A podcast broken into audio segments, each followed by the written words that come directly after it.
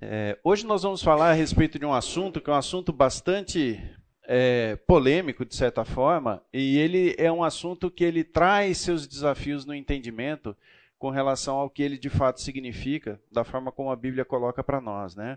Que é falar a respeito do mundo, né? No mundo tereis aflições. Mas o que é esse mundo, né? Como é que a gente pode entender esse mundo que é colocado nas Escrituras? Então, para nós é um desafio. Queria começar com uma oração. Vamos orar? Pai amado, muito obrigado por mais esse dia. Obrigado, Senhor, porque o Senhor é misericordioso e nos alcança, Pai, através da tua palavra. Queria pedir nesse momento que teu Espírito Santo esteja agindo no coração de todos aqui, que possamos aprender com a tua palavra e mais do que aprender, Pai, mais do que entendimento, que a gente possa trazer para a nossa vida princípios, ó Pai, que nos fazem mais parecidos com Jesus. Princípios, Senhor, que nos é, auxiliam na comunhão com o Senhor. Agradecemos por esse tempo e pedimos em nome de Jesus. Amém. Então, falar do mundo, né, falar daquilo que acontece no dia a dia e que representa para nós um desafio de vida, é sempre é, um exercício de fé, muitas vezes porque nós temos que olhar a realidade das, das coisas, a realidade dos fatos, à luz da palavra. E nós vivemos cada vez mais numa uma sociedade em que a, a, aquilo que é sensorial ganha importância, inclusive, sobre o racional. Nós temos vivido tempos em que aquilo que eu sinto é mais importante do que aquilo que eu sei. Muitas vezes aquilo que eu sei é questionado a partir daquilo que eu sinto. Então, é, e nós estamos no meio dessa sociedade. Muitas vezes, embora tenhamos valores é, firmados, muitas vezes separar essas coisas começa a ficar cada vez mais desafiador. Então, falar do mundo é muito desafiador com relação a isso. Então, qual é o nosso objetivo aqui hoje? Né? Refletir a respeito do que é o mundo e os perigos que ele oferece a todos nós, lidar com tentações e cosmovisões distorcidas em função da queda.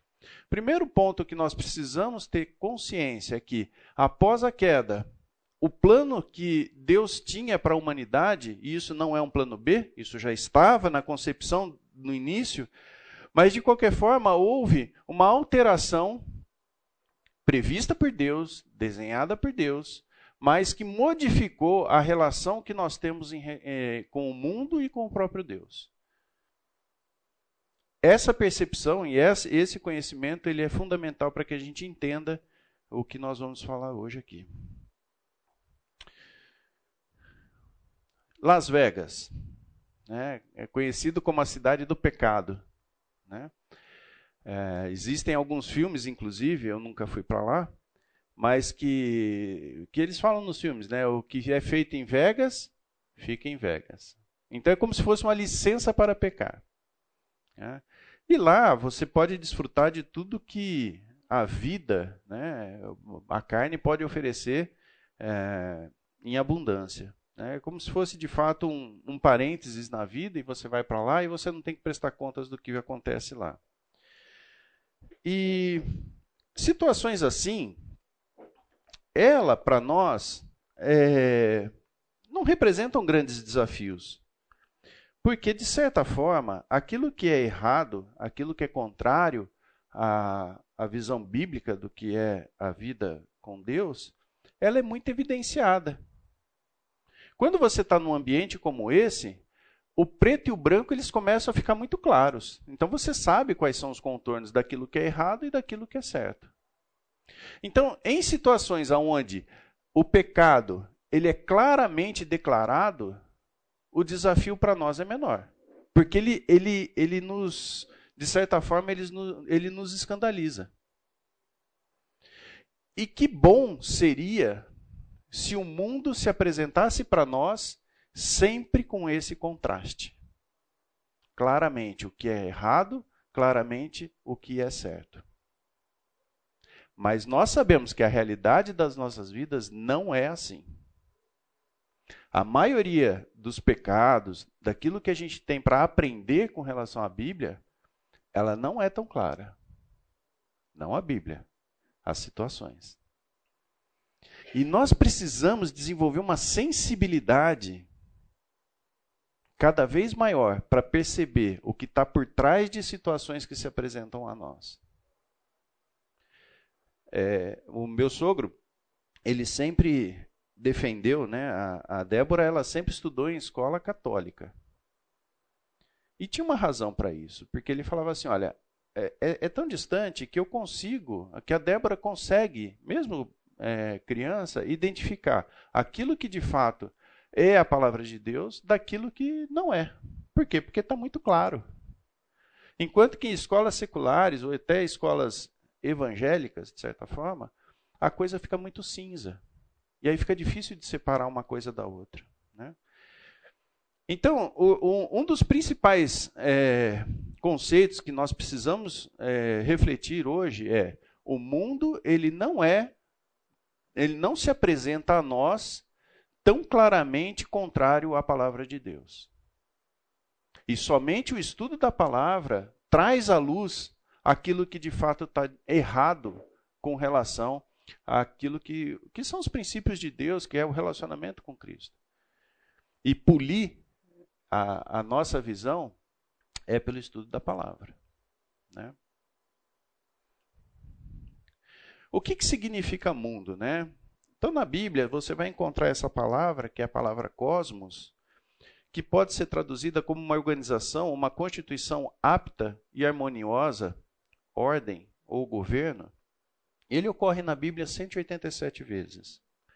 O que chama atenção é que somente no Evangelho de João são 58 vezes citadas a questão do mundo. Então, João trata muito a respeito do mundo. Né? E ele tem três nuances quando você olha para essa palavra. Ela pode ser usada muitas vezes para traduzir o mundo físico, que é a Terra, né? aquilo que a gente conhece de mundo. Ela pode ser o mundo caído, cujo príncipe é Satanás, e é uma oposição clara àquilo que que é a, que é a criação, que é Deus. E você pode ter também o mundo é, sendo traduzido ou, ou, querendo dizer a respeito do novo céu e nova terra. Então são três concepções que estão dentro da mesma palavra, que ora, em função do contexto, nós vamos ter esses três entendimentos: o mundo natural, o mundo que é uma organização e é contrária a Deus, esse, isso é importante que fique claro, e também com relação ao novo céu e nova terra. Né?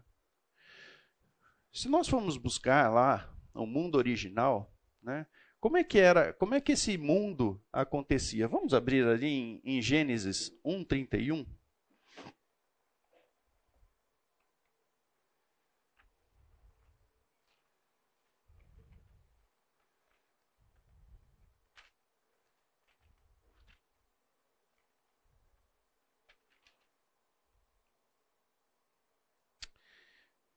O texto diz assim: Viu Deus tudo quanto fizera, e eis que era muito bom. Então, no sexto dia, no final da criação, quando Deus olha para aquilo que ele tinha criado, ele diz: é muito bom. E é a única vez que Deus fala muito bom.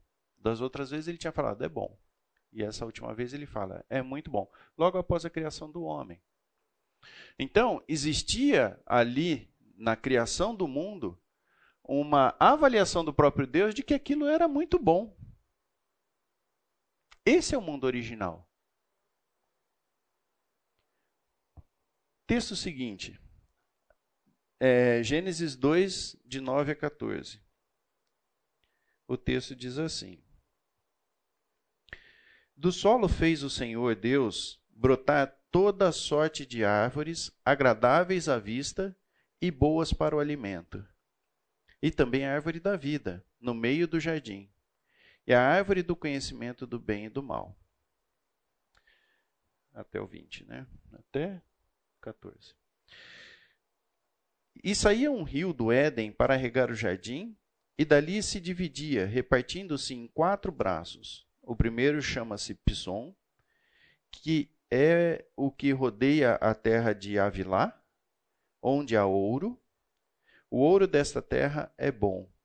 Também se encontra lá o bidélio e a pedra de ônix. O segundo rio chama-se Gion, é o que circunda a terra de Cuxi. O nome do terceiro rio é Tigre, e o que corre pelo oriente da Síria, e o quarto é o Eufrates. Então, o que, que a gente percebe nessa terra criada por Deus? Abundância. Né? Todo tipo de árvore agradável aos olhos e é, para se alimentar. Abundância. O que mais? Gênesis 2,15. Tomou, pois, o Senhor Deus ao homem e o colocou no jardim do Éden para o cultivar e o guardar. Eu coloquei esse versículo aqui porque muitas vezes a gente entende que o trabalho é parte da maldição de Deus. Nós vamos ver que o trabalho já estava previsto por Deus antes. A questão é como que esse trabalho ou como que esse sustento será obtido, mas o trabalho já existia lá, né? E também o versículo é, 2 de 19 e 20. Havendo, pois, o Senhor Deus formado da terra todos os animais do campo e todas as aves dos céus, trouxe-os ao homem para ver como este lhes chamaria. E o nome que o homem desse a todos os seres viventes, esse seria o nome deles. Deu nome o homem a todos os animais domésticos e às aves dos céus e a todos os animais selváticos, para o homem, todavia, não se achava uma auxiliadora que lhe fosse idônea. Então você percebe que o trabalho está presente lá no mundo original. Né? Tinha regras também, 2, 16 e 17. Que regra foi estabelecida? O Senhor Deus lhe deu esta ordem: de toda árvore do jardim comerás livremente, mas da árvore do conhecimento do bem e do mal não comerás porque no dia em que dela comeres, certamente morrerás. Então, quem acha que regra foi após o mundo caído, lê do engano. A regra já existia no, no mundo original, dada pelo próprio Deus. E estavam nus e não se envergonhavam. Gênesis 2, 25. Ora, um e outro, o homem e sua mulher, estavam nus e não se envergonhavam. Isso não só entre eles, mas perante o próprio Deus. Então existia ali uma relação harmoniosa de intimidade entre o homem, a mulher e o próprio Deus. Essa era a realidade do mundo original. Né? E aí então acontece a queda. E quando acontece a queda, o que, que acontece? Gênesis 3, 22. Então disse o Senhor Deus: Eis que o homem se tornou como um de nós, conhecedor do bem e do mal. Assim, que não estenda a mão e tome também a árvore da vida e coma e viva eternamente. Por que, que Deus tirou o homem do jardim? Foi um ato de misericórdia, porque ele em pecado, comendo do fruto da árvore da vida, ele viveria eternamente. E para o plano de redenção, a condição para o homem ser redimido era a morte. Então Deus tira o homem do Éden para que ele não coma da árvore da vida. E é interessante, se vocês depois quiserem é, olhar o texto em que Satanás tenta a mulher, a mulher fala para ele: não, a da árvore que está no centro do jardim, nós não podemos comer. Só que a árvore bem, que fica no centro do jardim era da vida, não era do bem e do mal. Mas para ela aquilo lá chamava tanta atenção que para ela estava no centro. Né? Bom, o que mais mudou? O trabalho. Gênesis 3, 17 e 19, que diz assim: E, Adão e a Adão disse: Visto que atendeste a voz da tua mulher e comeste da árvore que eu te ordenara não comesses, maldita é a terra por sua causa. Em fadigas obterás dela o sustento durante os dias da tua vida. Ela produzirá também cardos e abrolhos, e tu comerás a erva do campo. Do suor do seu rosto comerás o teu pão, até que tornes a terra, pois dela fostes formado. Porque tu és pó, e ao pó tornarás que mais? É, Gênesis 3, 23. O Senhor Deus, por isso, o lançou fora do jardim do Éden, a fim de lavrar a terra que lhe fora tomado. Expulso o homem, colocou querubins no, ao oriente do jardim do Éden, e ao refugir de uma espada que se revolvia para guardar o caminho da árvore da vida. Então, o que, que mudou em relação ao mundo original e o mundo caído? Tudo. Só tudo. Né? Mudou a relação do trabalho, mudou a relação do marido da mulher, do, do homem da mulher, mudou a relação é, com o próprio Deus. E se nós resgatarmos aquilo que nós falamos na aula anterior, nós perdemos o acesso à vida Zoe. Porque a vida Zoe é a vida representada pelo próprio Deus. Então, tudo isso se modificou em função do pecado. E esse pecado hoje faz parte do mundo que nós vivemos. Não temos como fugir dessa realidade. Né? O pecado está presente e esse pecado, a gente fala que ele está no mundo, mas ele está dentro de nós. Nós temos uma natureza pecaminosa e a nossa carne inclina para o pecado. A própria palavra diz isso. Né? Então, basicamente, quando o pecado entra no mundo, o que ele faz é a separação do homem com Deus. E essa separação vai ter seus efeitos multiplicados na nossa vida de maneira muito é, exponencial.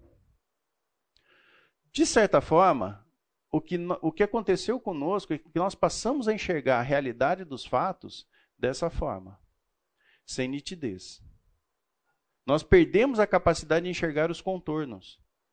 Então, quando nós falamos de Las Vegas, que é um, um lugar onde claramente, explicitamente o pecado está exposto, ainda que a gente enxergue de maneira não nítida, o pouco que a gente enxerga, a gente enxerga de maneira clara. A gente sabe, olha, ali de fato existe pecado.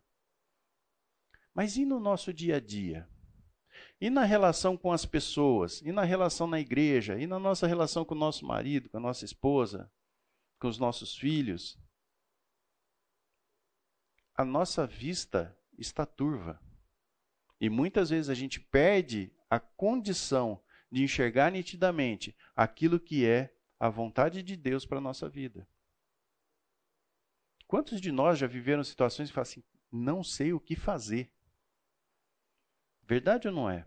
Quantos de nós vai estudar a Bíblia e estuda a Bíblia e fala assim, não, não consigo enxergar o que Deus quer falar para mim nesse trecho. Se não fosse o Espírito Santo, nós seríamos incapazes de entender o que a palavra de Deus fala. Então, essa é a nossa realidade. Né? O Erasmo, é um irmão aqui da, da, da igreja, ele usa uma representação que eu acho muito ilustrativa. Ele fala o seguinte: quem dera a vida com Deus fosse água e óleo. Né? Então você sabe onde está o óleo, você sabe onde está a água. Tudo bem separado, com uma linha clara, onde está um e o outro, eles não se misturam, não é? Seria muito mais fácil viver dessa forma. Mas a nossa realidade é muito mais parecida com café com leite. Onde que está o café? Onde que está o leite? A gente não consegue separar exatamente onde está. A gente sabe que lá está presente o café e lá está presente o leite. No nosso caso, lá está presente os princípios bíblicos e lá está presente o pecado. Mas qual é a proporção, aonde que está um e aonde que está outro, é impossível de separar. E isso, inclusive, é importante a gente dizer, porque muitas vezes, numa aula como essa, nós fazemos uma separação didática. Para a gente poder entender o que é o café e o que é o leite. E aí, quando você vai aplicar na sua vida, você fala assim, mas não está separadinho, né? Da forma como a gente aprendeu lá na, na, na, na escola bíblica. E é uma realidade, porque essas coisas se misturam. E a gente passa a viver a vida de uma forma que a, necessidade de enxergar o que é a palavra de Deus e aquilo que é o mundo traz para nós um desafio adicional. E como que a gente consegue desenvolver sensibilidade para essas coisas? É sempre uma questão de estudar a palavra de Deus. Quanto mais você estuda, quanto mais você se aproxima de Deus, essas coisas vão ganhando maior nitidez. Então, quando a gente fala né, que a pessoa vem no domingo na igreja, vai ficar enxergando turvo por muito tempo. O que de fato consegue fazer um exercício de enxergar com nitidez aquilo que Deus fala é o estudo na palavra de Deus. E é muito interessante, né? Acho que eu comentei isso na aula passada. Quantas e quantas vezes você volta em um texto em que você entendia que tinha um. Não, aqui eu tô, tô bem, né? E aí você vai estudar de novo o texto e você fala: Nossa, olha, isso daqui eu não tinha percebido. A palavra continua a mesma? Continua a mesma, mas você não é o mesmo. Experiências que você pôde viver com Deus fazem com que você desenvolva sensibilidades diferentes, você viva sensações diferentes com relação à própria palavra. E aí, quando você volta naquele texto, embora o texto seja o mesmo, você não é o mesmo. E você passa a enxergar detalhes que antes você não tinha visto. Né? Então, essa é, a, a grande, é, é, é, o grande desafio que a gente tem com relação é, ao, ao texto. Né? Ainda ontem tava, a gente estava conversando, né, Henrique, sobre o, o, o exemplo que o Eusébio trouxe para nós no culto passado em relação a Saulo e Silas, que está descrito lá em Atos 16. Que visão de mundo! Que privilégio ter aquela visão onde eles foram açoitados, foram presos e cantavam louvores ao Senhor e oravam, a ponto de incrédulos no momento em que houve a oportunidade de fugir, decidirem ficar. Que visão de mundo. E muitas vezes a gente passa por coisas tão menores, né? E a nossa atitude qualquer é reclamar. Senhor, por que comigo? Né? Então, o que que o que estava envolvido ali com Saulo e Silas? Uma visão clara do que é o reino de Deus. A visão deles muito mais nítida do que essa. Eles conseguiam enxergar claramente que ali tinha algo a ser feito. Né? E não perderam a oportunidade de fazer, de realizar. Mas quais são os riscos que o cristão tem na sua vida, né, no seu caminhar com Cristo? Uma vez eu participei de, uma, de um estudo com o pastor Heber Campos Júnior, lá em Caldas, né? E, e ele dizia o seguinte, que no entendimento dele, existiam dois tipos de pais. Pais, né? Mãe e pai. Não de paz. de pais. Ah, alguns pais deixavam o filho fazer tudo. Né? Não, porque ele vai encontrar o caminho dele, a gente ensina aqui a palavra, tá? Então pode tudo, pode assistir qualquer programa, pode fazer o que quiser, porque não tem problema, isso não afeta a vida do meu filho.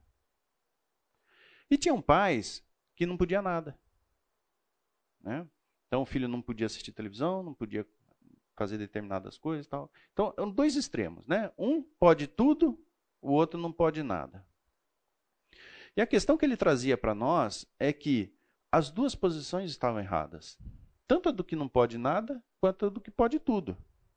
E que mais que isso, que o nosso papel como pai é muito mais trabalhoso do que simplesmente proibir ou simplesmente deixar. Mas é acompanhar o filho para que o filho possa desenvolver a condição de avaliar e decidir aquilo que está de acordo ou não com a palavra de Deus.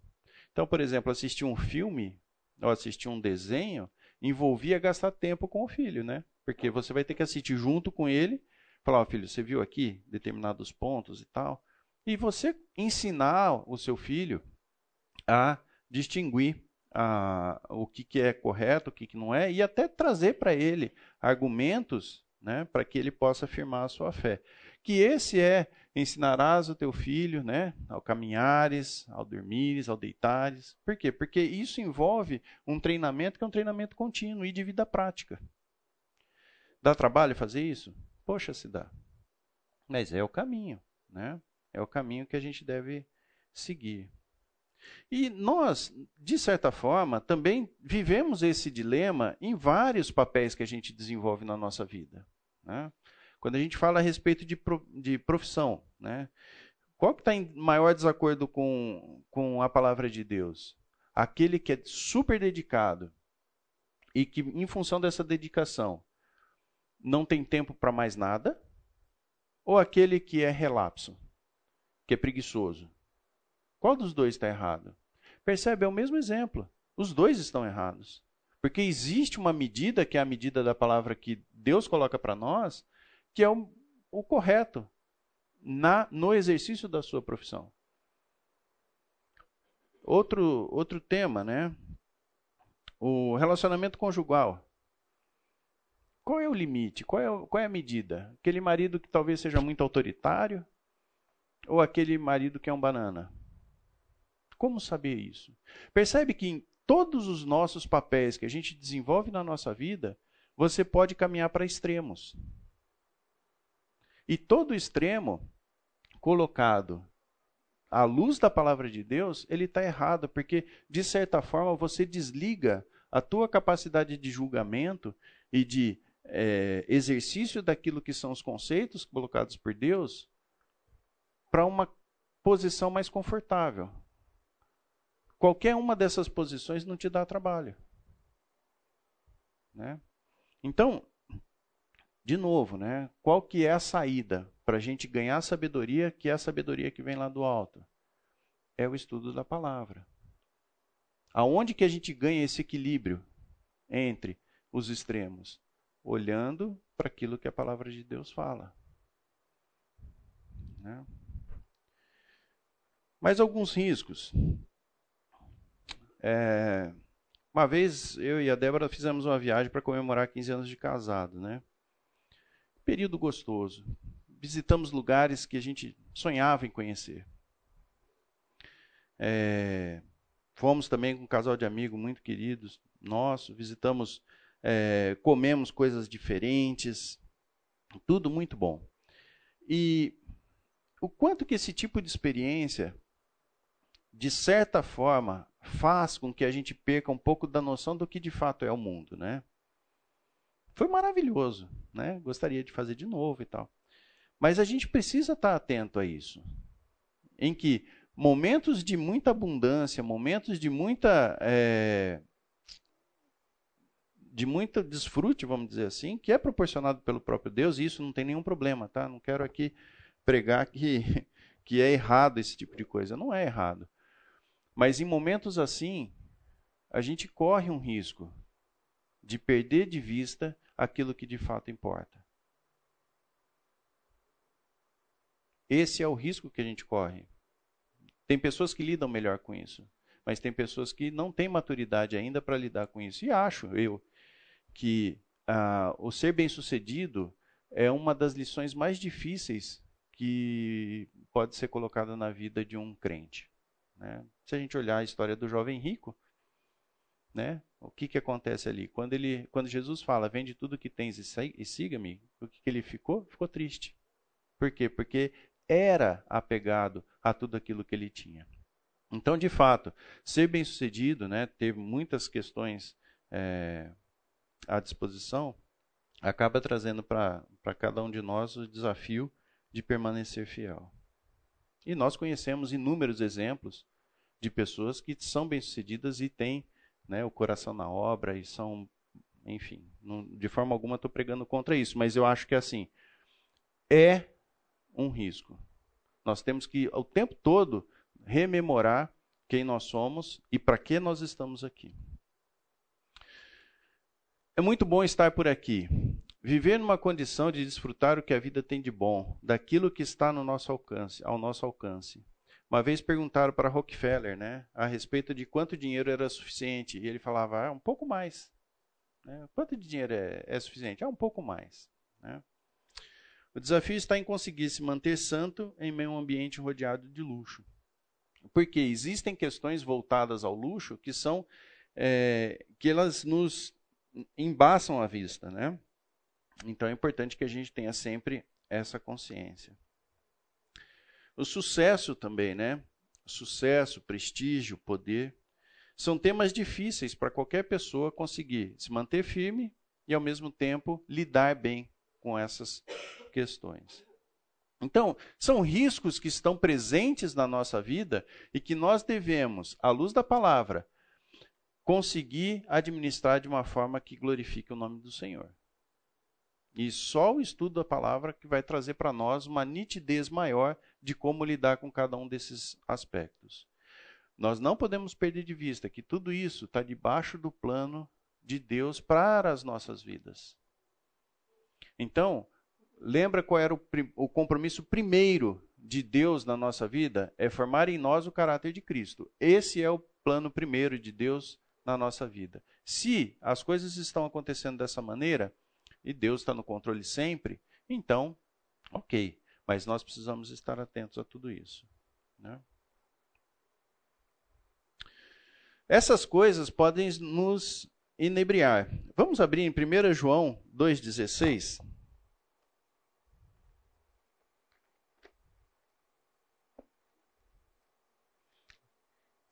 1 João 2,16. Eu vou ler no o 15, só para que a gente, para que o recado fique mais claro, né? Não ameis o mundo nem as coisas que há no mundo. Se alguém amar o mundo, o amor do Pai não está nele. Porque tudo que há no mundo, a concupiscência da carne, a concupiscência dos olhos e a soberba da vida, não procede do Pai, mas procede do mundo. Então, quando a gente olha a respeito do que é o mundo, a gente tem que entender que o mundo ele oferece para nós é, várias coisas que nos atraem. E você pode ser crente há muito tempo, crente maduro, saiba que essas coisas elas acabam atraindo porque nós temos dentro de nós a natureza pecaminosa que nos inclina para essas coisas. Nós não fugimos disso. E isso pode ser diferente para cada uma das pessoas. Tem pessoas que são muito apegadas ao dinheiro, tem pessoas que são muito apegadas ao prestígio, tem pessoas que são muito apegadas a, a outras questões que são colocadas para nós. Né? E o que é a concupiscência da carne? É, é aquela questão dos prazeres da vida, né? prazeres sexuais, é sensações. Né? Concupiscência dos olhos são, é a cobiça, é, a, é o desejo de ter é, bens materiais. E a soberba da vida é a autoestima de si mesmo, de querer ser valorizada. Agora, em tempos de mídias sociais, o quanto que a gente corre o risco de estar tá exercendo exatamente todas essas questões, né? Qual tem sido a nossa motivação quando a gente posta alguma coisa nas mídias sociais? Né? A gente precisa examinar isso, sabe? Porque uma das estratégias de Satanás, e por isso eu usei o exemplo de Las Vegas, é disfarçar coisas que são ruins com um ar de coisa boa. Essa é a estratégia mais eficaz que existe, porque você começa a pecar sem ter a devida consciência de que você está pecando. E se você não tem consciência do que você está pecando, primeiro você não confessa. E segundo, você não corrige o seu caminho.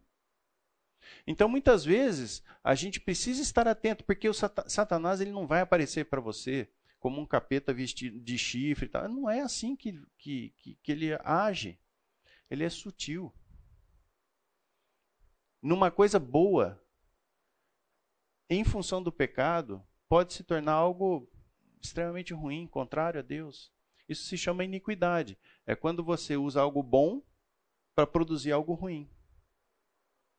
Quantos de nós muitas vezes fala assim, né? Eu lembro até de uma, uma, de uma piada que o Fernando contava, né? Diz que três pastores foram se reunir e decidiram ali se edificar mutuamente, né? Então o primeiro pastor eh, falou para os outros dois: Olha, eu preciso confessar para vocês, eu tenho muito problema com a sexualidade, muito problema. E eu peço para que vocês orem por mim.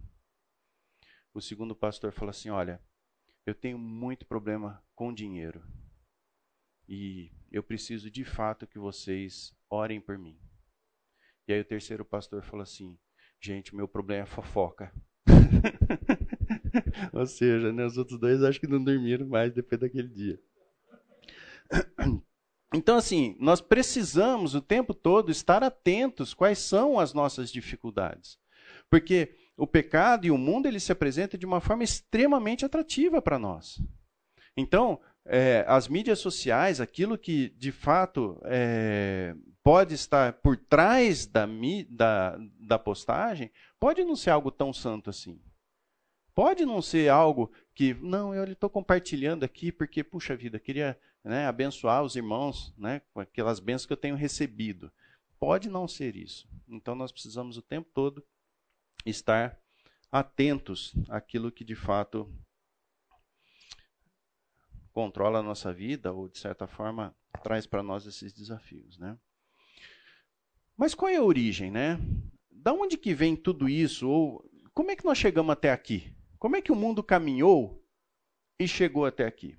Eu quero fazer aqui três provocações de assuntos que são assuntos extremamente sensíveis, mas que talvez tenha essa característica de ser algo que está embrulhado num, num papel bonito, mas que na verdade pode minar a nossa vida com, com Deus. Então, olha só, nós estamos aqui numa época que é chamada de pós-verdade. Né? O que, que é a pós-verdade? É uma relativação, relativização, desculpa, do conceito do que é verdadeiro. Não a partir, da, a partir daquilo que há comprovação com a realidade, mas a partir das convicções que as pessoas têm. E esse é uma frase do Mário Sérgio Cortella, né? Como é que a gente perde a capacidade de se indignar com as coisas? Como é que a gente perde a capacidade de olhar para determinadas situações e, de fato, se escandalizar com situações que são extremamente contrárias àquilo que é o reino de Deus? Nós estamos vivendo uma época assim, em que as pessoas não se escandalizam mais. Por quê? Porque existe uma questão que não é a verdade. Cada um tem a sua verdade. Você tem a sua, eu tenho a minha. Esse é o princípio bíblico? É isso que a Bíblia fala? O que, que Jesus falou enquanto esteve aqui? Eu sou a verdade. Não existe pós-verdade. Só que na medida em que a gente assimila esse tipo de conceito, a gente passa a ter uma postura em que você não questiona a respeito das verdades que existem dentro da palavra de Deus. Mas, socialmente, isso é legal, não é? Quando alguém apresenta uma ideia que você sabe que é contrária àquilo que a Bíblia fala, mas não, eu vou respeitar porque ele tem a verdade dele, eu tenho a minha. Percebe como que é complicado? E muitas vezes a gente embarca nessa. Para de defender a palavra de Deus. Porque, puxa vida, né? Eu vou me, vou me expor aqui, né? E aí você começa a ver coisas que Deus separou e que o mundo tenta juntar. Tem coisas que Deus separou. O que é santo é santo, o que é, é profano é profano. Não dá para juntar essas duas coisas. Mas a gente acaba assimilando conceitos como esse, e isso tem impacto na nossa vida. É? Então, existe uma verdade absoluta e ela está retratada na Bíblia. Isso é a verdade. E nós não podemos relativizar isso e nem deixar de nos posicionar. Uma outra questão, uma outra provocação que eu gostaria de fazer, né? É o politicamente correto. O que temos hoje é apenas uma defesa simétrica da liberdade de expressão. Só é lícito aquilo que me agrada. Aquilo que me ofende deve ser proibido. Quantos de nós embarcamos nessa questão do politicamente correto, em que a gente perde a capacidade de se posicionar em relação a assuntos que a gente deveria se posicionar. Não sei se em todos os assuntos, inclusive. Mas, poxa, não pega bem, né? Se eu fizer isso, eu vou ofender alguém que está aqui. E aí, como é que vai fazer? Então percebe que o mundo ele é muito sutil, porque ele vai tirando da gente a capacidade de entrar em assuntos que a gente sabe que são assuntos polêmicos. E muitas vezes a gente peca por omissão, peca por não falar a respeito da, da, do que Cristo fez, a respeito de quais são os princípios que estão ligados a isso. Né? Eu queria só para a gente poder é, ir para o intervalo, é, vamos abrir em João 12, 34.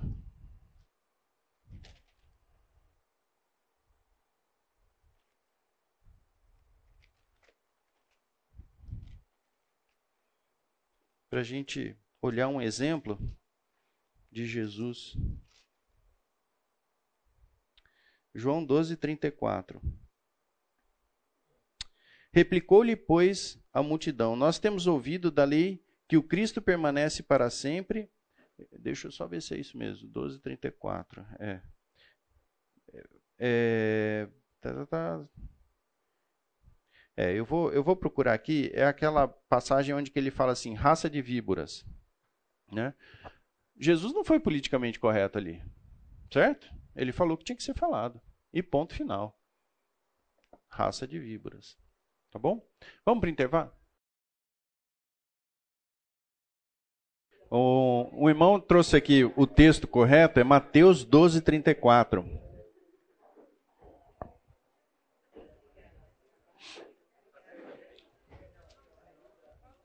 Mateus 12, 34.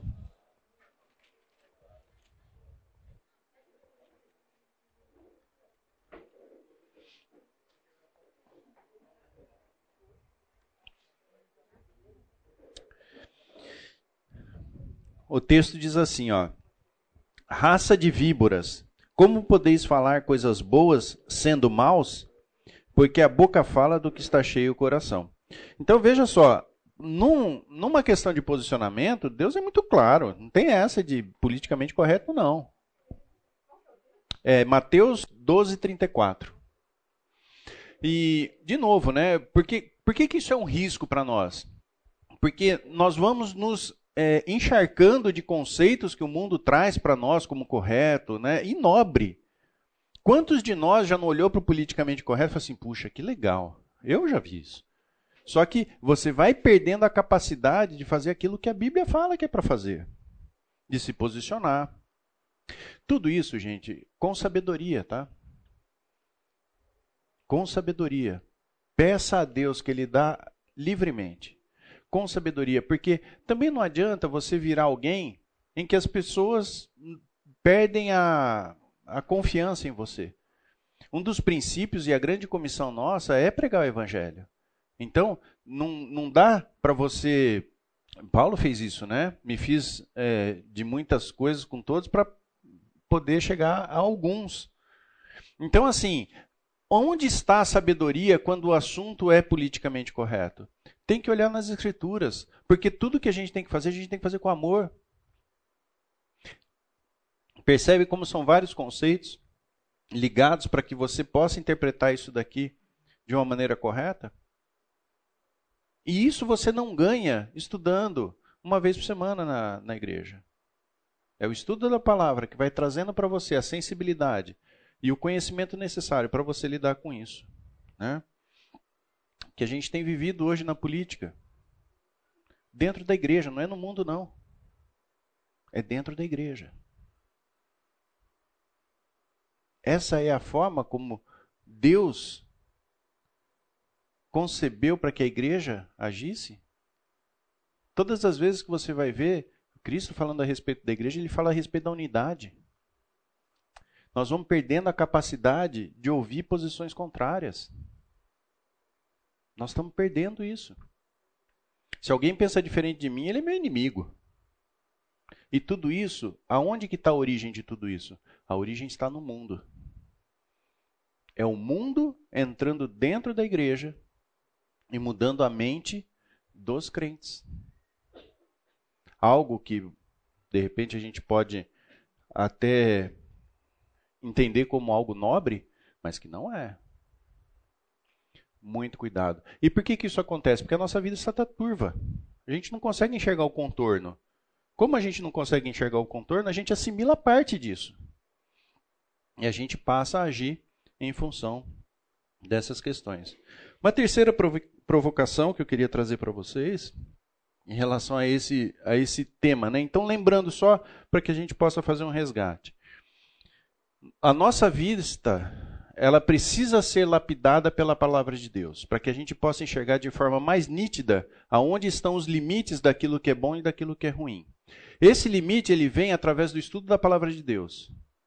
E muitas coisas hoje que o mundo apresenta para nós com, uma, com um pacote, né, com um, um, um embrulho de coisas boas, na verdade, é contrário àquilo que Deus prega.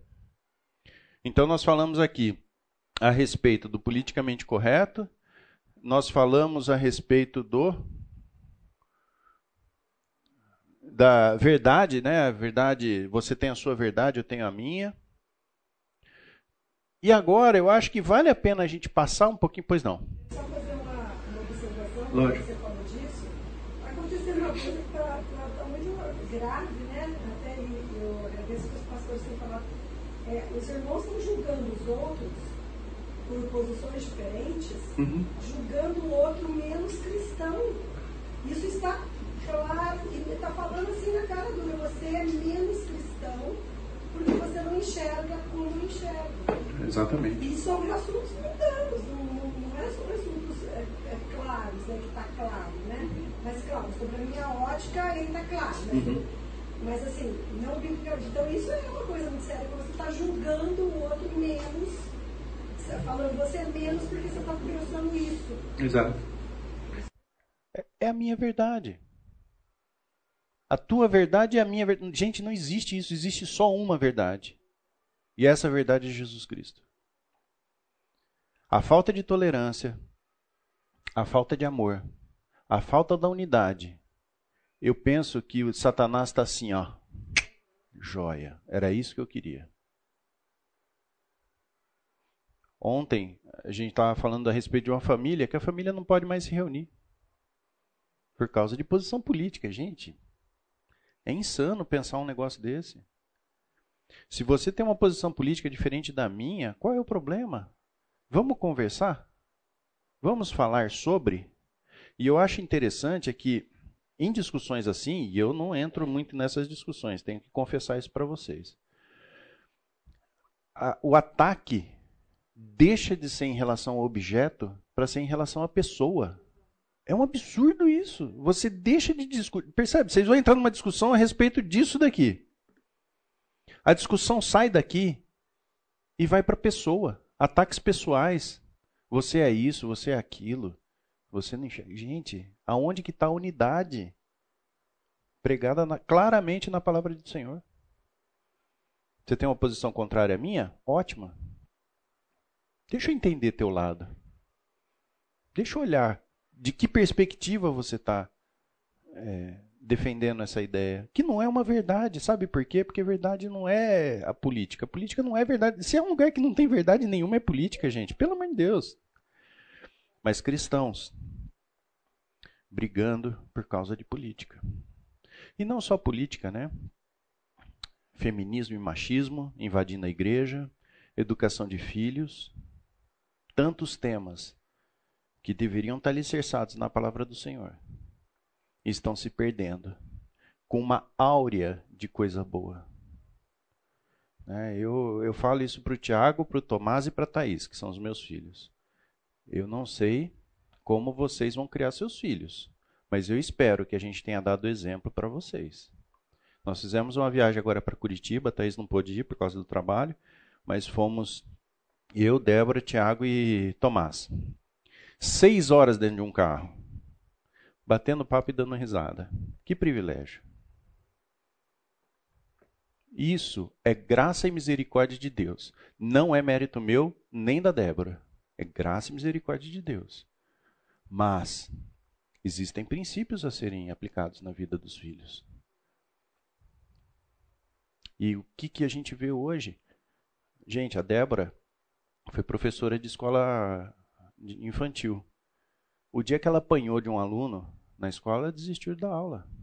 Há anos atrás. Aonde nós estamos levando as nossas crianças? É, e eu não sei, eu gosto muito desse assunto, então isso me, me deixa muito incomodado, né? E deixaram de olhar para a palavra de Deus. Objetivamente, a palavra de Deus fala da disciplina. Objetivamente. É claro.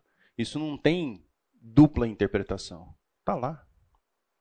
Estude a respeito da, da disciplina e aplique nos seus filhos. Eu, com, com os filhos na idade que eu estou, e de novo, gente, isso não é mérito meu nem da Débora, é graça e misericórdia de Deus. Mas vale a pena. Relacionamento conjugal. Deixa de ser graça e misericórdia de Deus? O fato de você ter um bom relacionamento com a sua esposa, com seu marido? Não, é graça e misericórdia de Deus. Mas existem princípios que precisam ser aplicados. É, como aquele casal, olha, nós estamos separando. Ah, mas o que vocês fizeram? Nada. É, justamente, se não fez nada, vai, vai te separar mesmo. Quem é casado sabe, tem que investir. Tem que investir. Né? Eu lembro uma vez também, não lembro quem era o, o, o pastor, que uh, falou assim, mas o senhor nunca pensou em separar da sua esposa? Eu falei, ah, separar não, matar sim. separar não pode, mas ficar viúvo pode. Então, uma terceira provocação para nós. E olha, gente, eu me incluo 100% dentro disso, tá bom? 100% disso. Meus direitos. Eu nunca vi uma época, e eu tô com 50 anos só, tá? Mas eu nunca vi uma época em que se falou tanto dos meus direitos. E os meus deveres? Não, isso daí é, não, isso daí é outra coisa. E os direitos do coletivo sobre o direito individual? Não, eu quero saber dos meus. Você defender seus direitos é algo ruim? Não, não é ruim. Mas, quando isso começa a ser o foco da sua vida, centrado naquilo que são seus direitos, isso é problema, gente. E a gente tem que estar atento a isso. Qual é o limite, né? O que, que a Bíblia fala a respeito dos seus direitos? Entrega para o Senhor. Ele vai cuidar dos seus direitos. Fique em paz. Eu passei lá no início da minha carreira, é, eu, eu, eu, acho que eu não sei se eu falei para vocês, mas eu me converti aqui nessa igreja em 86. Então frequento desde então essa igreja. E lá no começo da minha carreira, é, teve uma situação lá que eu fui difamado na empresa. Né? E aí o Fernando é, falou para mim assim, cara, você é um privilegiado. Eu falei, Fernando, tá louco? Não, você é um privilegiado.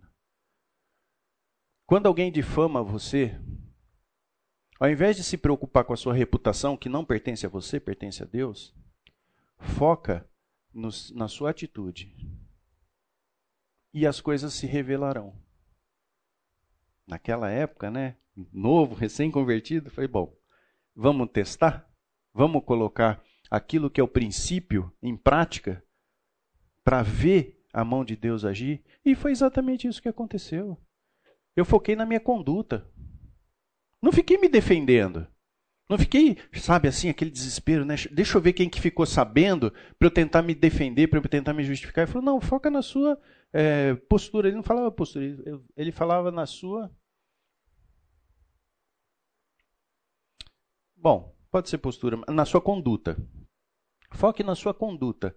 Seja obediente a Deus na sua conduta e as coisas vão se resolver. E foi exatamente o que aconteceu. Eu não, não precisei ficar me justificando nem me defendendo, né? É...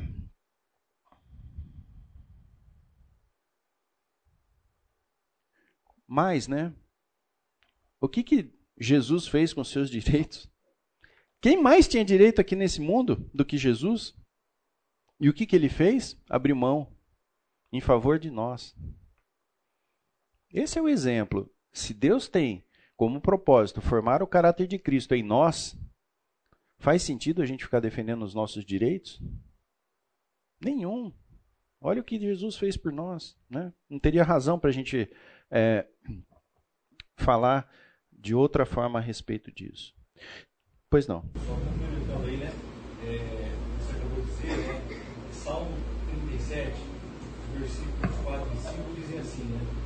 Entregue o seu caminho ao Senhor, confia nele e ele agirá. É ele que deixará claro como a alvorada você é justo, como o sol do meio-dia que você é injusto. Sabedoria que vem do alto. Isso não combina com o mundo. O mundo vai falar o quê? Vai lá, se defende, né? Se justifica, não deixa barato. E Deus o que que fala? Deixa comigo. E as coisas se acertam. E sabe, o que eu acho que falta muitas vezes para nós é vivermos experiências como essas. Não é um milagre do Deus, Deus aparecer aqui para você. Se isso acontecer, seria sensacional, mas Percebe? São, são experiências que você passa a ter com Cristo, a ter com Deus, que reforçam a tua fé. Agora, na nossa natureza, a gente sempre quer ter o controle das coisas. Então surge alguma coisa, a gente quer agir. Quando, na verdade, muitas vezes o que a gente precisa é descansar. E como é difícil descansar, sabe por quê? Porque a nossa natureza quer ter o controle das coisas. Nós somos assim. Depois da queda, nós passamos a ter sede de glória, por causa da nossa vida psique, e desejo de controle.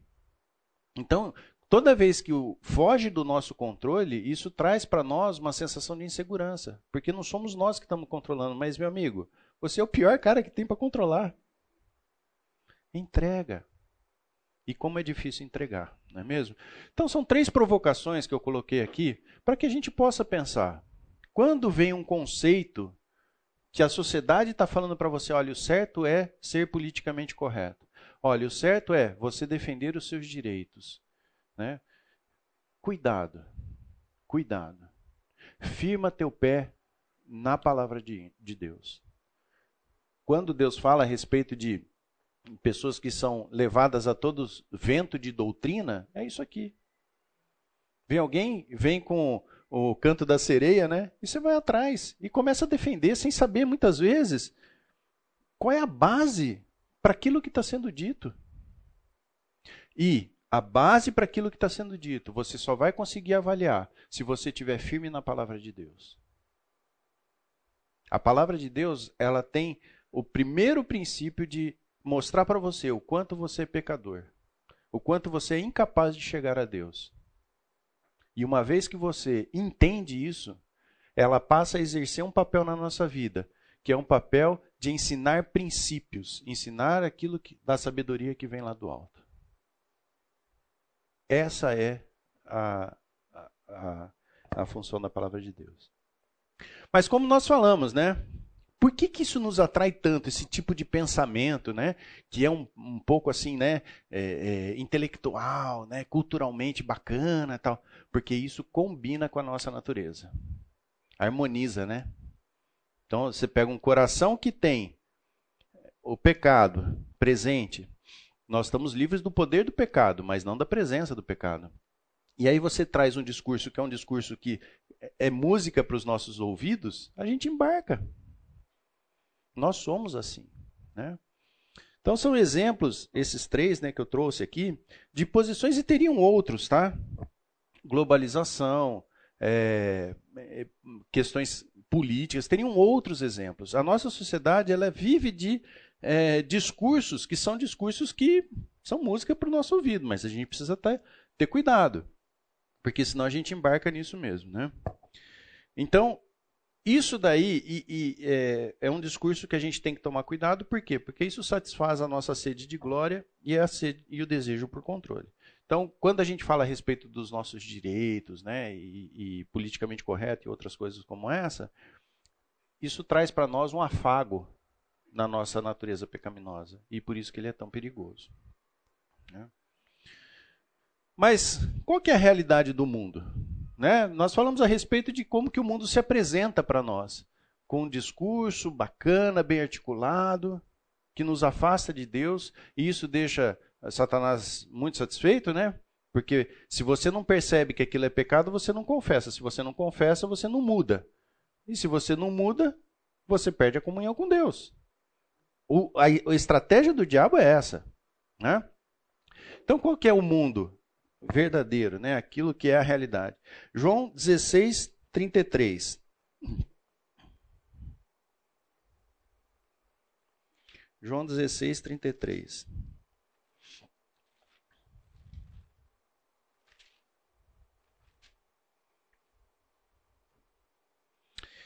Essas coisas vos tenho dito para que tenhas paz em mim.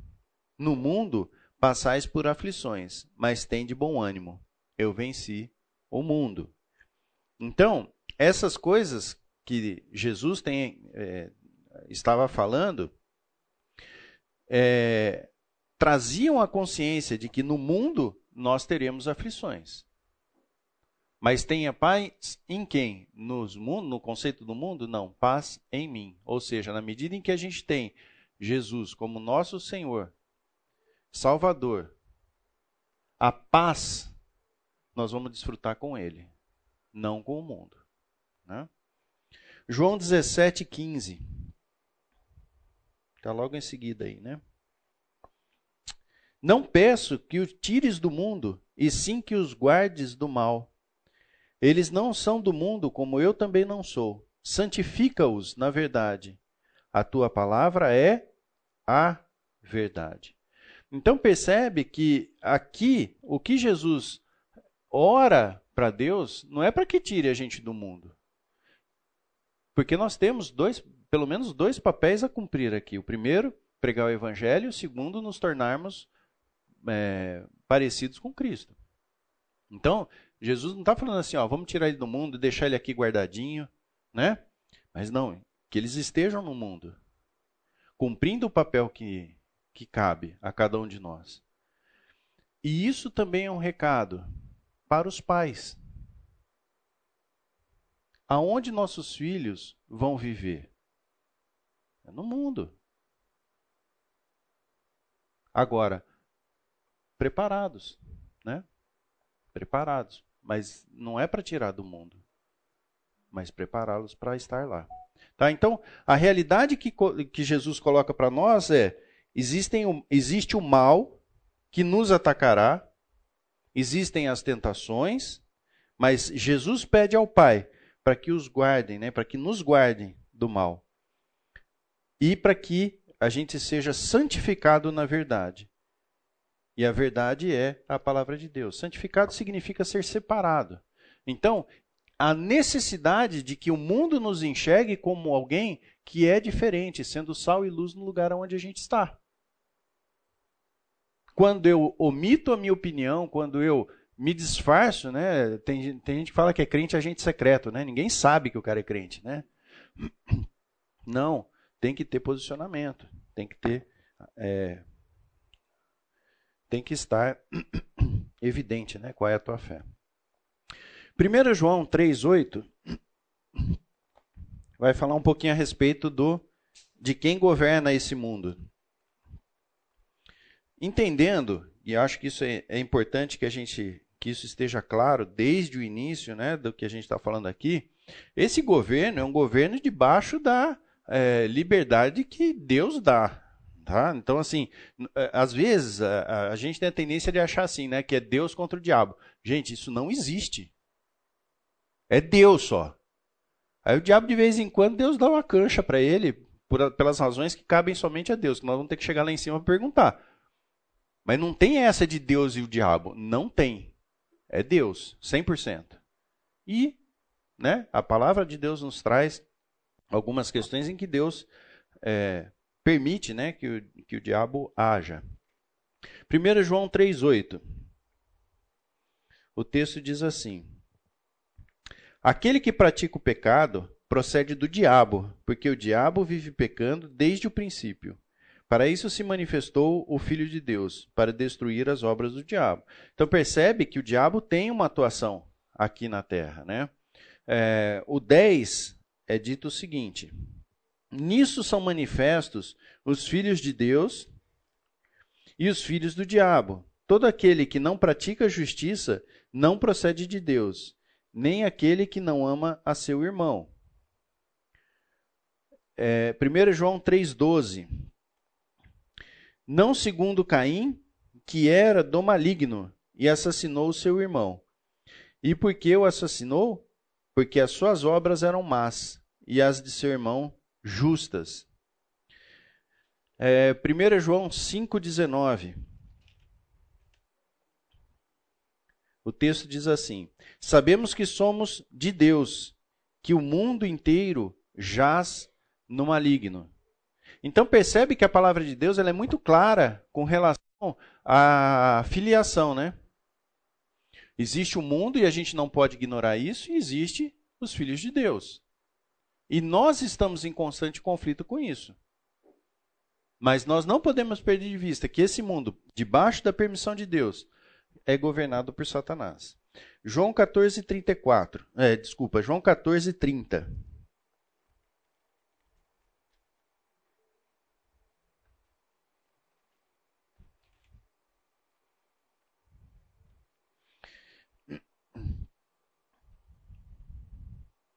O texto diz assim: Já não falarei muito convosco, porque aí vem o príncipe do mundo, e ele nada tem em mim. Ele não tem parte com Jesus. Então, uma das estratégias que a gente vê é, que Satanás utiliza para nos seduzir é falar pouco da verdade e depois complementar com conceitos que são errados. Como é que foi na tentação de Jesus? Satanás não usou texto bíblico para tentar Jesus? Parte verdade, parte mentira. Então, por isso que muitas vezes, quando a gente olha para alguns conceitos que o mundo traz para nós, eles têm uma aparência de verdade, eles têm uma aparência boa, porque ali dentro, muito provavelmente, tem um ou outro elemento que podem, inclusive, estar apoiado na Bíblia. Mas, na medida em que você estuda, você percebe que ali tem sutilezas que te afastam de Deus. E essa sensibilidade você recebe, você ganha, na medida em que você desenvolve sua comunhão com Cristo. Quando a gente fala de bons frutos, que é o galho ligado à videira, é justamente a capacidade que nós recebemos do próprio Deus de desenvolver sensibilidade em relação aos assuntos que estão colocados. Né? É, 1 João 5,18. 1 João 5,18.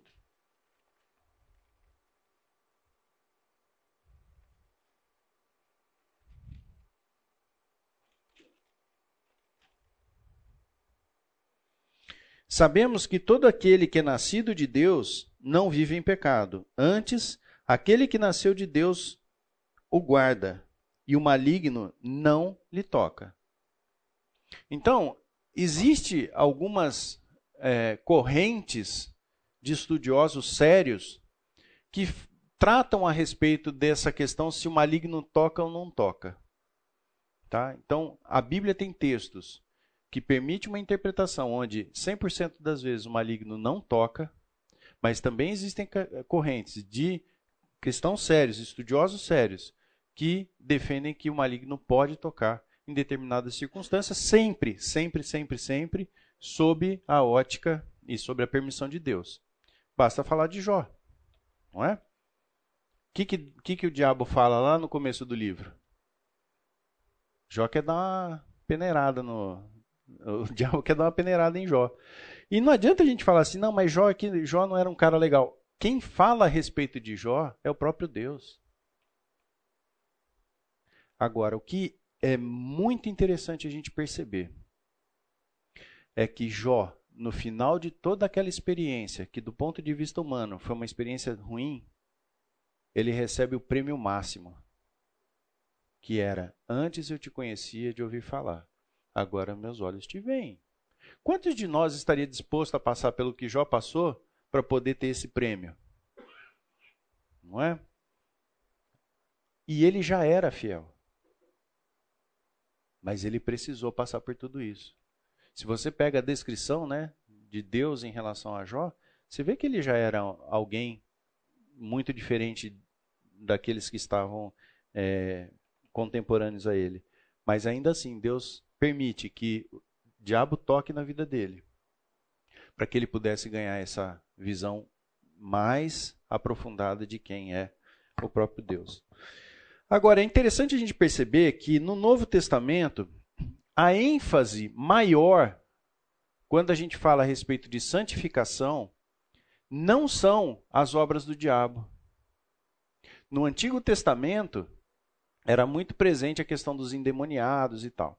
No Novo Testamento você vê menos citações a respeito disso, o que significa que não acabou, que pode não ter acabado, não estou defendendo essa posição aqui, mas a ênfase no Novo Testamento ela é toda voltada para aquilo que você, como cristão, precisa desenvolver em relação à santificação.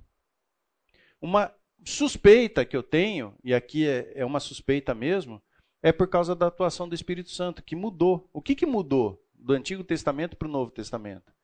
A posição do, do Espírito Santo. Antes o Espírito Santo atuava pontualmente. E a partir do momento em que Jesus é assunto aos céus, o Espírito Santo desce e passa a habitar dentro de nós. Então, muito isso, gente, é uma interpretação pessoal, tá?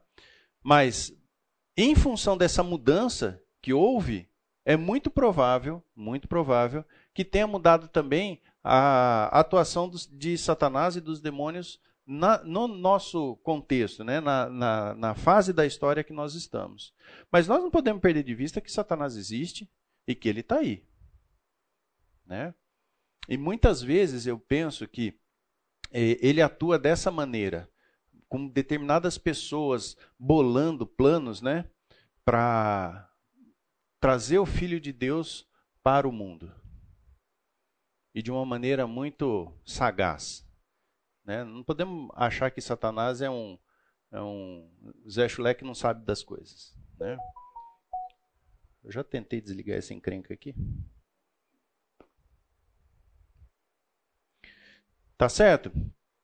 Então, ele existe, existem textos que falam que ele não toca no cristão, mas também tem textos que falam que em determinadas circunstâncias Deus permite, mas a gente nunca pode perder de vista que ele é o príncipe desse mundo, mas ele está debaixo do poder de Deus, ele já foi vencido. Satanás não está competindo com Deus, longe disso, ele já está vencido. E essa é a razão da nossa esperança. O mundo odeia o crente. João 15, 18.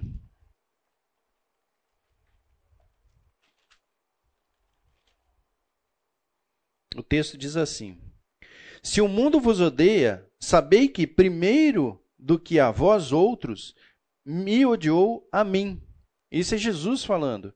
Então, o mundo odeia Jesus. Assim como ele vai odiar nós. Essa é a realidade do mundo. Quando a gente olha para aquilo que o mundo prega, né? Olha lá, paz, não sei o quê. Gente, isso é balela. Isso é como se fosse um descanso de tela, né? A hora que você aperta lá por trás, tem um, um programa rodando lá, que é um programa que quer te afastar de Deus. E não que você seja uma pessoa né, melhor e tal. Isso tudo é balela. O mundo odeia a Jesus e odeia também ao crente. O mundo se alegrou com a morte de Cristo. João 16, 20. Em verdade, em verdade eu vos digo que chorareis e vos lamentareis, e o mundo se alegrará. Vós ficareis tristes, mas a vossa tristeza se converterá em alegria. Isso na ressurreição e na, na glorificação de, de Cristo. Né? Então, o mundo, quando Cristo morreu, o mundo se alegrou. Vencemos a Cristo tudo aquilo que era promessa de, de Deus não se cumprirá, porque ele morreu. Depois ele ressuscitou. Então a gente precisa entender qual é a nossa posição em relação àquilo que é o mundo, né? que é um sistema organizado para que a gente possa, para que nos afastar de Cristo. Um outro conceito muito importante que nós precisamos ficar atento está em João 4.1, 1 João 4.1. O texto está ali, né? Amados, não creiam em qualquer espírito, mas examinem os espíritos para ver se eles procedem de Deus, porque muitos falsos profetas têm saído pelo mundo. Esse alerta não é feito só aqui em 1 João, em Apocalipse tem bastante também, mas nos alertando de que existem pessoas que são falsos profetas e o falso profeta, uma da característica que ele tem, ele consegue é, é, conversar muito bem com a nossa natureza pecaminosa. E sempre ele traz algo que é aparentemente bom, que faz sentido, mas que por trás a missão primeira é nos separar de Deus. É nos fazer é, perder a comunhão com Deus. Tá? Então, muito cuidado, nós precisamos ter cuidado com os falsos profetas. Né? E eu queria deixar esse salmo para que a gente pudesse levar ao longo da semana. Guardei a tua palavra no meu coração, para eu não pecar contra ti. Salmo 119, 11. Está muito ruim ali, né? Ficou azulzinho, ficou, ficou ruim. Que nesta semana esse salmo nos incomode todos os dias. Que a gente possa desenvolver um amor por essa palavra que permita que tenhamos assim prazer no estudo da palavra. Que possamos olhar a palavra de Deus como sendo o momento mais precioso do dia. O momento em que a gente vai estar aos pés de Jesus, nos preparando, porque o mundo não é um mundo amigo de Deus. E nós estamos nesse mundo. Que possamos, nessa semana em especial, nos apaixonar pela palavra de Deus. Trocar qualquer imagem que a gente tenha de sucesso, de prazeres da, da vida, não porque essas coisas têm alguma coisa de errado em si mesmo, mas porque existe algo muito melhor, que é a comunhão com Deus. Se nós estamos firmes, alicerçados naquilo que é a verdade, a gente tem condições de enfrentar qualquer ataque do diabo. A gente tem condições de enfrentar qualquer situação. E uma coisa que eu gostaria também de deixar é, para vocês. Quando você passa por algumas situações em que Cristo, ou que Deus está permitindo que você passe, se você não tem a, a percepção peneirada pela palavra, você perde de vista muito do sabor que aquela experiência pode te trazer. É mais ou menos o seguinte: você perde a sensibilidade. Então, a beleza daquela experiência, muitas vezes, vai se perder. Eu não sei se vocês já viveram, talvez aí o pessoal da Covid, né? Que perdeu o olfato, perdeu o paladar. Às vezes estava comendo a melhor comida, mas perdeu a capacidade de desfrutar daquela experiência. E essa sensibilidade, a nitidez, você só vai ganhar se você se apegar à palavra. Permitir que o Espírito Santo fale ao seu coração. Permitir passar por tantas experiências que, do ponto de vista humano, são difíceis, mas que você se sente no colo do Senhor. Vale a pena. Vale a pena. Então, que nessa semana nós possamos estar com esse salmo, né, na nossa mente, guardei a palavra no meu coração, para que não pecar contra ti. E o fato de eu ter a palavra no meu coração vai me dar todo o subsídio para eu olhar para situações, identificar quais são os pontos que estão em desacordo com aquilo que a palavra de Deus fala e poder desfrutar das experiências que Cristo nos proporciona através do nosso dia a dia. Não tem, não tem lugar melhor para estar do que aos pés de Cristo. Que isso possa ser uma verdade na nossa vida. Às vezes a gente fala a respeito disso e, ah, legal, um dia quem sabe. Não, que seja essa semana. Que seja a partir de agora, né? A gente possa viver tudo isso. Vamos orar? Senhor Deus, muito obrigado, Pai, porque a tua palavra é tão rica e tão profunda e nos prepara, Senhor, para qualquer experiência que possamos viver. Que cada um aqui, Pai, ganhe a consciência ganhe, Pai, a disposição em se debruçar na tua palavra, Pai. Ainda que com entendimento é, não claro, mas que teu Espírito Santo, Pai, haja na vida de cada um aqui para mostrar, Pai, quão belo é a comunhão contigo. Que possamos, Senhor, estar atentos às ciladas do diabo. Que possamos, Senhor, desenvolver sensibilidade para distinguir cada momento da nossa vida. Que tenhamos, ó Pai, uma consciência plena de quem Tu és e de quem nós somos. Que Teu Espírito Santo, Senhor, tenha liberdade nas nossas vidas. Que Ele nos acuse, Pai, e que possamos desfrutar do perdão que somente há em Ti. Abençoe essa semana, Pai, e que possamos firmar um compromisso de estudo na Tua palavra, de desenvolvimento do Teu caráter nas nossas vidas, Pai. E sabemos que isso só é possível porque primeiro o Senhor nos amou. E sabemos, ó Pai, que esta obra é a obra que o Senhor providenciou através do Seu Espírito Santo. Abençoa-nos em paz, ó Pai, e que possamos ter paz contigo. Em nome de Jesus. Amém.